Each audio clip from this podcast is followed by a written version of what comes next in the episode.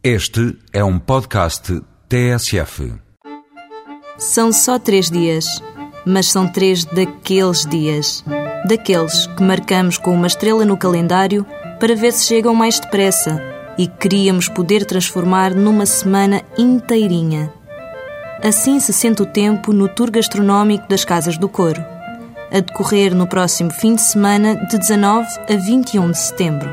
O Corpo do Douro conduz a viagem de barco que inclui passagens pela Quinta do Vesúvio, Symington, Taylors e Caixão da Valeira.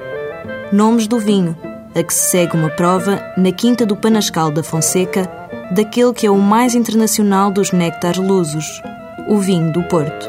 De comboio, espreita-se a vista que separa Pinhão da estação de Freixo de Numão e prepara-se o estômago para o jantar que aguarda.